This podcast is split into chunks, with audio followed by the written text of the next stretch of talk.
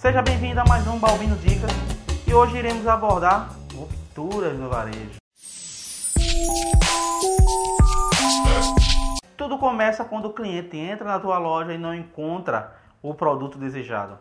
Quem nunca passou por isso, né?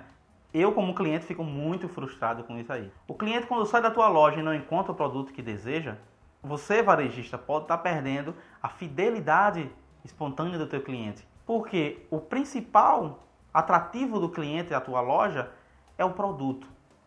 Não pense que é o preço, apenas o preço, que é apenas a organização da tua loja. Tudo isso se completa, mas isso não é nada se você não tem um produto. Tudo bem que você quer ser é, reconhecido pelo seu bom atendimento, pela sua organização na sua loja, mas de nada isso vai adiantar se você não tiver o produto na gôndola. Para quem não sabe ainda o que é a ruptura, é a falta física da mercadoria na gôndola. É você chegar na loja e não encontrar aquele produto que você deseja comprar. Eu sempre digo que existem cinco situações que podem acontecer caso o cliente chegue na tua loja e não encontre o produto. A primeira delas, ele substituir o item. Isso aí ainda é o melhor dos mundos. A segunda situação é quando ele resolve adiar a compra do item. É quando ele chega na tua loja, não encontra o produto e diz assim: amanhã eu volto e verifico se já chegou aquele item. A terceira situação, ele sai da loja e desiste da compra.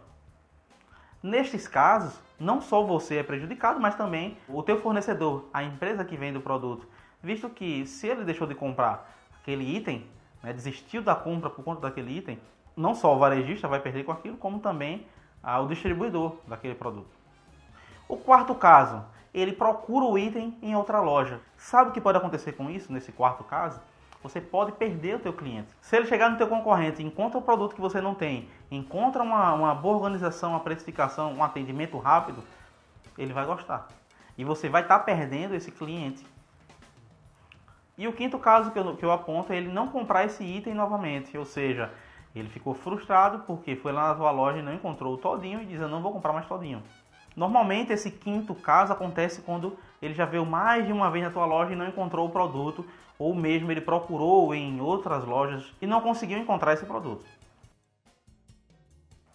Quantas vezes o item não está disponível na hora da compra? Quantas vezes aquela categoria daquele item não está disponível na hora da compra? Quanto tempo um item fica na gôndola?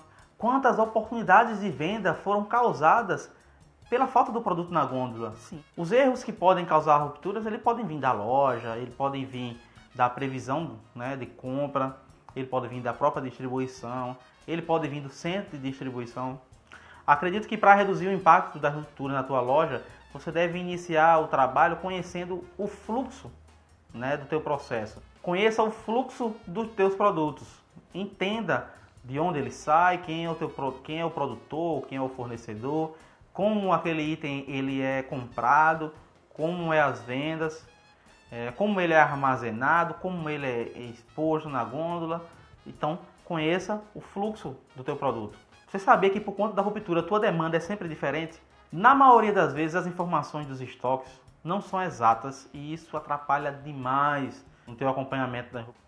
Outro aspecto que impacta bastante é, no caso, a inadequação do espaço da gôndola para os produtos que têm maior giro, ou seja, você deixa um espaço muito pequeno para produtos que têm uma alta rotatividade e vai estar sempre causando ruptura, porque o teu promotor, o teu repositor não vai ter o tempo hábil para estar abastecendo e vai ter aquele intervalo onde vai existir ruptura.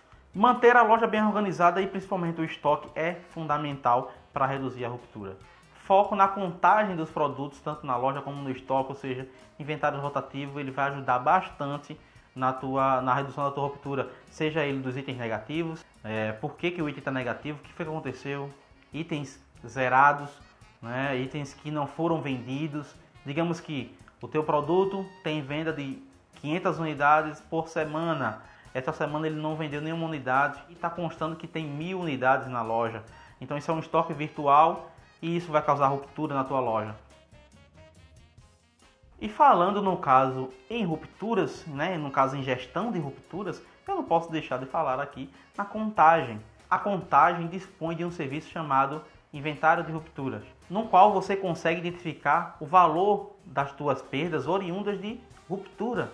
O número que é importantíssimo que vocês saibam para vocês verem a dimensão da ruptura a nível mundial é que ela chega a 8%.